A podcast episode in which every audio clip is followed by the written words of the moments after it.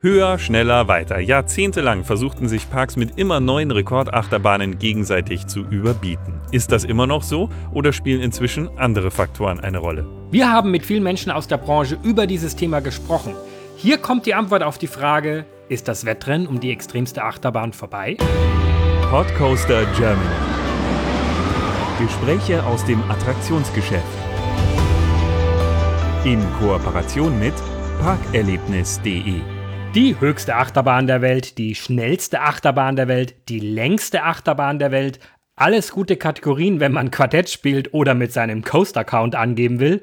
Und viele Jahre haben sich diverse Parks mit Rekorden überboten, sodass schließlich einige Rekorde sogar nur noch ein paar Monate gehalten haben. Doch vor allem im vergangenen Jahrzehnt machte sich bei uns mehr und mehr das Gefühl breit, dass die Parks, speziell die deutschen Parks, die Rekordjagd eher aufgegeben haben und sich zunehmend auf das Erlebnis der Fahrt an sich und das Theming konzentrieren. Täuscht dieser Eindruck? Wir haben uns in der Branche umgehört. Im Europapark steht Deutschlands höchste Achterbahn, einen Rekord, den sie sich inzwischen mit dem Kernern im Hansapark teilen muss. Der geschäftsführende Gesellschafter des Europapark, Michael Mack, sagt zum Wettrennen höher, schneller, weiter. Für mich persönlich ist es auch für die Achterbahn entscheidend, dass 80, 90 Prozent der Bahnen wirklich schön thematisiert sein sollten, dass sie Spaß für die ganze Familie, dass man sie auch ein, ein zweites oder drittes Mal fahren möchte. Ich bin kein großer Fan von den äh, Mega- und Hypercoastern mir ist zwar klar, dass es diese Bahn in einem Freizeitpark auch braucht, um gerade junge Zielgruppen anzuziehen, aber wir glauben schon, dass es nachhaltiger ist, Bahnen zu bauen für die ganze Familie, damit letztendlich auch wieder die Leute zu uns kommen. Weil in der Regel kommen doch Jugendliche, die einen Hypercoaster oder Megacoaster fahren, nicht ein zweites Mal oder man kommt in so eine Spirale rein, noch höher, noch weiter, noch schneller. Das, was auch der Six Flags Gruppe passiert ist, dass eben immer wieder neuere Attraktionen investiert werden muss, die noch besser waren wie die alten. Und insofern versuchen wir uns nicht in, in den Battle Coaster reinzuziehen, wo wir wirklich immer höher, schneller, weiter, sondern dass wir einfach ein Gesamterlebnis schaffen, von den Hotels angefangen bis hin zu einer tollen Achterbahn. Aber klar braucht es natürlich für die Thrillseeker auch die Extrembahn.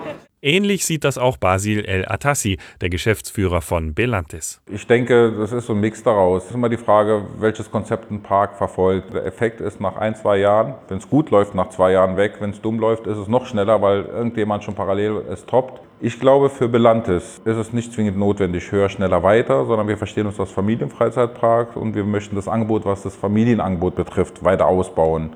Und wie sieht es auf Seiten der Achterbahnhersteller aus? Yvonne Penzkofer, die bei Ziererreiz für Marketing und Vertrieb zuständig ist, schildert, wie sie die Entwicklung der letzten Jahre erlebt hat. Es ist tatsächlich so, dass nicht mehr nach den Rekordbahnen zum Beispiel gefragt wird, sondern tatsächlich geht es mehr um die Thematisierung, um die Storyline, das Fahrgeschäft in den Park zu integrieren und ein Gesamterlebnis äh, für die Gäste zu schaffen. Auch bei Gerstlauer, die mit Takabisha derzeit den Weltrekord für die steilste Achterbahn der Welt halten, geht es nicht nur um Rekordwerte, hat uns Geschäftsführer Andreas Simonis im Interview gesagt. Um ehrlich zu sein, sehe ich es auch genauso. Also eigentlich war immer unser Ziel, für jeden Park eine Achterbahn zu liefern, die auch was Spezielles hat. Also auch für kleinere Familienparks wirklich noch ein Konzept zu finden, was irgendwas Besonderes ist. Und ich sehe es auch so, es muss nicht höher, schneller, weiter sein, sondern zählt das Fahrerlebnis und es zählt auch einfach irgendwo noch das Besondere, was die Anlage hat. Genau wie jetzt Bobby an Land mit der interaktiven Möglichkeit, die Fahrt vorwärts oder rückwärts zu wählen. Das sind auch wirklich alles Features, wo es nicht unbedingt schneller, weiter, höher sein muss, um einfach eine tolle Bahn auszumachen. Also ich sehe den Trend auch so. Als Creative Director hat Chris lange zahlreiche Projekte in diversen Freizeitparks geprägt. Auch ihn haben wir gefragt, ob seiner Meinung nach das Wettrennen höher, schneller, weiter mittlerweile vorbei ist. Ja, ich glaube, kann man bestätigen. Weil im Endeffekt der Körper, den kannst du nur so und so viel G-Kräfte aufsetzen, ähm, damit es dann noch Spaß macht. Und man ja auch selber, wenn man älter wird, merkt man, dass man anfälliger wird für Motion Sickness.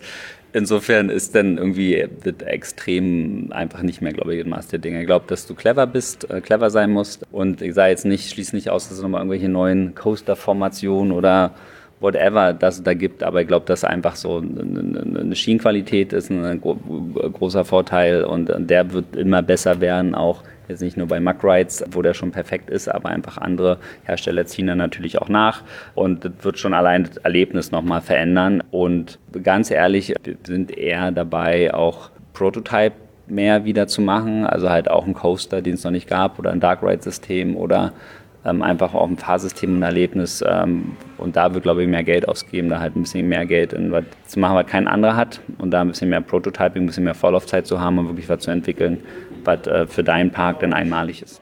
Einen irgendwie gearteten Rekordhalter im Park zu haben, schadet also nicht, gerade um bei der jungen Zielgruppe interessant zu sein. Doch in der Tendenz gehen die Parks eher in Richtung gutes Fahrgefühl und aufwendige Thematisierung. Dass es dabei auch wild zugehen kann, ist ja nicht ausgeschlossen. An dieser Stelle vielen Dank an unsere Interviewpartner. Und jetzt seid ihr dran. Schreibt uns, was ihr zu dem Thema denkt. Hinterlasst einen Kommentar auf pod.coaster.de oder parkerlebnis.de oder schreibt uns eine Mail an post.coaster.de. Um keine Folge zu verpassen, abonniert den Podcoaster auf einer Plattform eurer Wahl. Und ihr könnt unsere Arbeit ganz einfach unterstützen, teilt und bewertet unseren Podcast. Der Podcoaster wird produziert von Sebastian Grünwald und Hans Pieper. Kooperationspartner ist parkerlebnis.de. Weitere Informationen auf pod.coaster.de und auf parkerlebnis.de/podcoaster. Wir hören uns.